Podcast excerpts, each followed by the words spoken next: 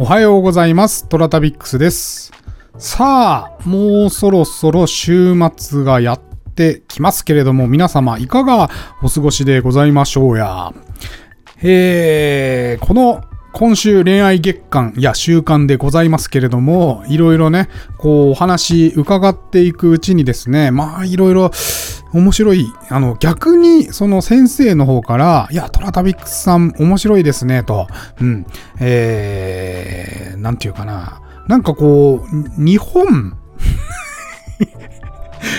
地に、まあ血が通っている話っていうのがまず一つとね。それからもう一つはすごくこう、めちゃくちゃな話してるんだけれども、なんだかこう、癒されますねと。で、あのなんか、日本を背負ってる話みたいな、なんか、いろんなそう、そういうね、ちょっと面白いキーワードがいくつか出てきました。うん。何なんですかね？ちょっと、僕、ほんとくだらない、ほんと申し訳ないんですけどね、本当にくだらない話ばっかりしてて、で、それで癒されるって、あのーね、どうですか？皆さん。癒されてますかね？ちょっとね。コラボレーション初めてだったんですけど、すっごい面白かったんで、まあいろんな方とね、コラボレーションしてみたいなと思いました。うん。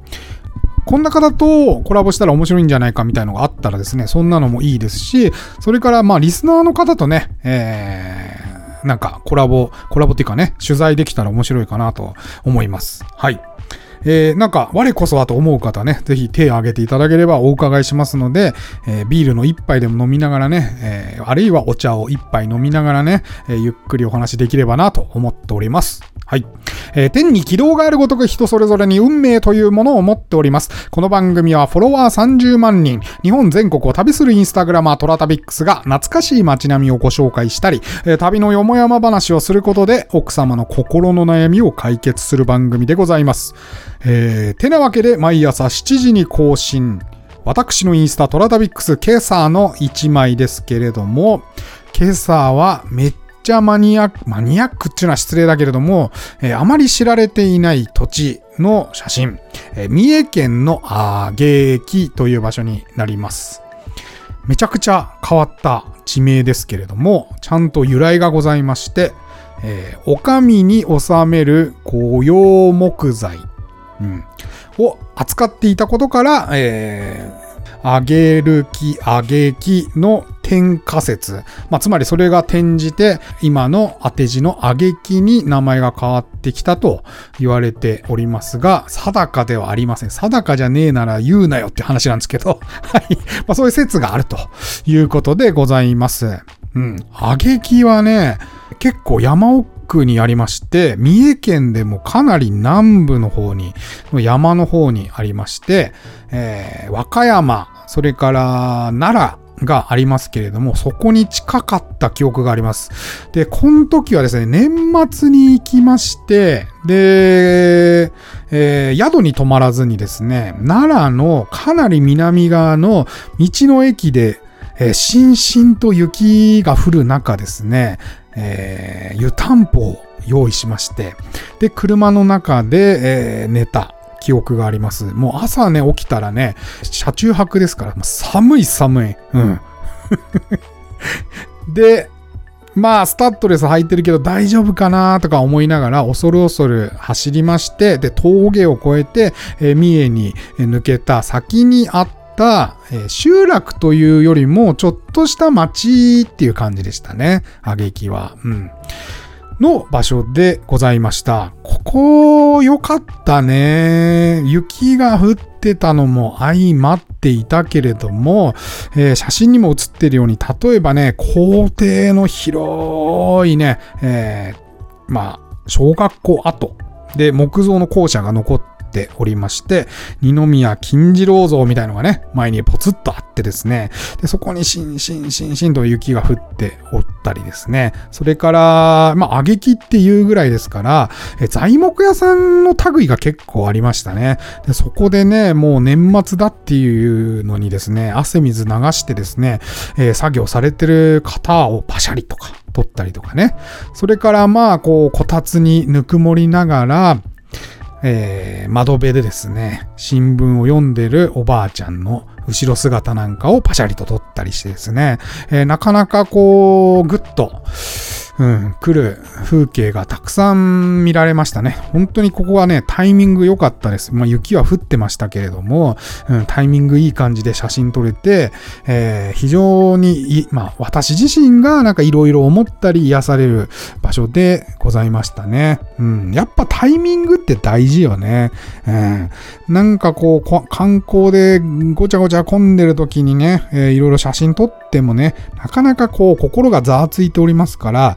えー、なんというか自分の精神状態ってカメラで撮影するとね、反映してしまいますから、やっぱりこう落ち着いた、えー、精神とか、それからなんかこうグッと来るものがね、自分の中にあったりして、あ、ここは収めておきたいっていうことで、えー、撮りますので、うん、そこがまあ、挙劇はグッドタイミングで撮れたという感じでございます。はい。えー、てなわけで、えー、今日は第4回目、えー、恋愛強化週間、えー、第4回目でございます。今日のテーマは、マッチングアプリを攻略していこうと。うんいうことで、えー、広瀬先生にいろいろアドバイスをいただきました。いや、これもね、結構金言に当たるいろいろないい、うん、お言葉をいただきましたので、えー、これ、ただね、えー、マッチングアプリだけにしとくのはもったいないと。えー、例えばね、インスタのプロフィールに応用してみたりとかね。うん。それから、なんだろう。まあ、履歴書にも 履歴書に写真そんな貼らねえか ってな感じでね、えー、これからソーシャルメディア時代を、生きていく上ではですね、結構重要な金言をいろいろいただけたなと思って、うん。えー、面白かったです、すごい。はい。それではお聞きください。今、ちょうどアプリの話されてたんで、はいはい、じゃあ今度アプリにこうフォーカスして、うん、アプリでこうした方がいいよみたいなのありますか？例えばプロフィールの書き方とか写真はこういうの載せた方がいいよとかこういう対応を初動でした方がいいよとか、はいはい。はい、初動でね。初動で、うん、初動が大事じゃないですかはいはいはい、うんあの実はこのプロフィールの写真と、はい、まあ、プロフィール超命ですね。やっぱここがダメだとマッチできなくて。そうですよね、う。ん、入り口ですからね。入り口ですから、ね、はい、で写真でおすすめ。は、まあ、まあ当たり前ですけど自撮り絶対ダメね。え？ダメですよ。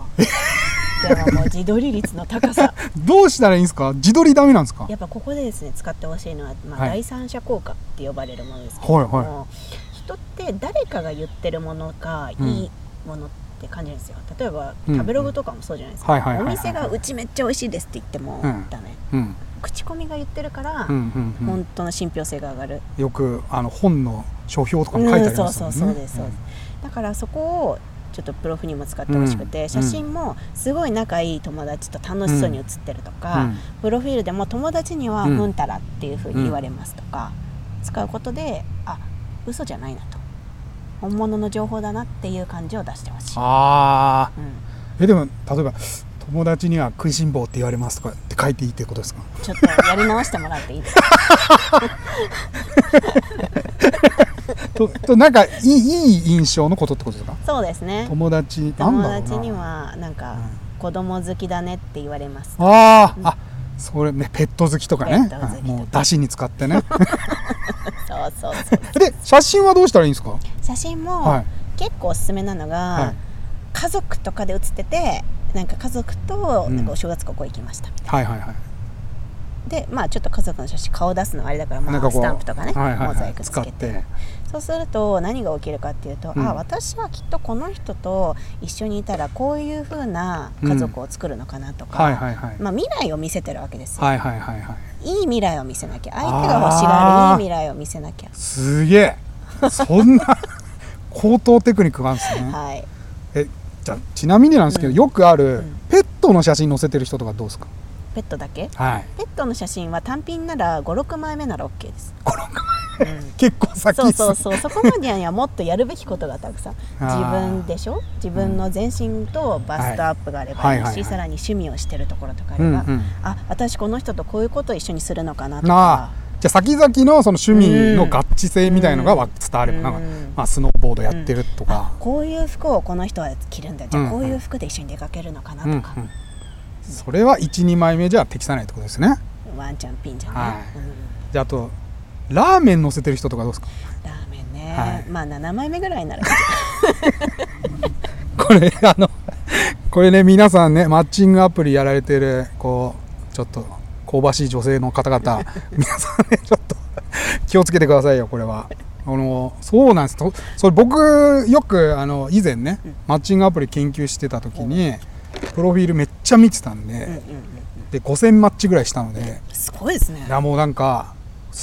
そういうの多いんですよすごい、うん、もうそういうなんかあのラーメンとかペット犬とか、で本人がまず乗ってない人とか多いですから、無理ゲーですよね。な何を目的にやってんだろうみたいな方々も多いですよね、やっぱちゃんと本人の写真を載せて、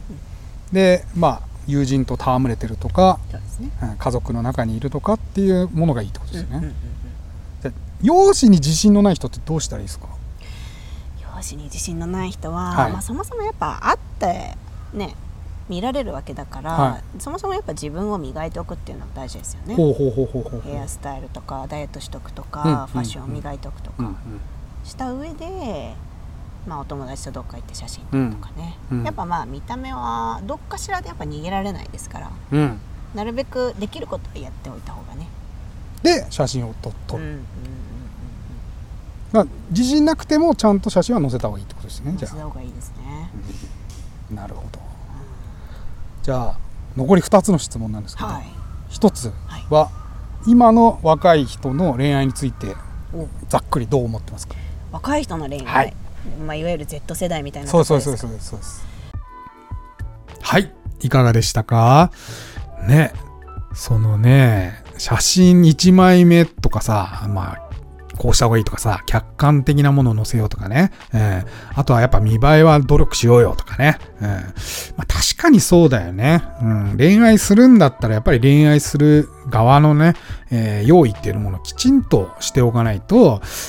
私、素の私を愛して、みたいなことが言えるのは、やっぱりこう、自信のある人ですよね はい。ね。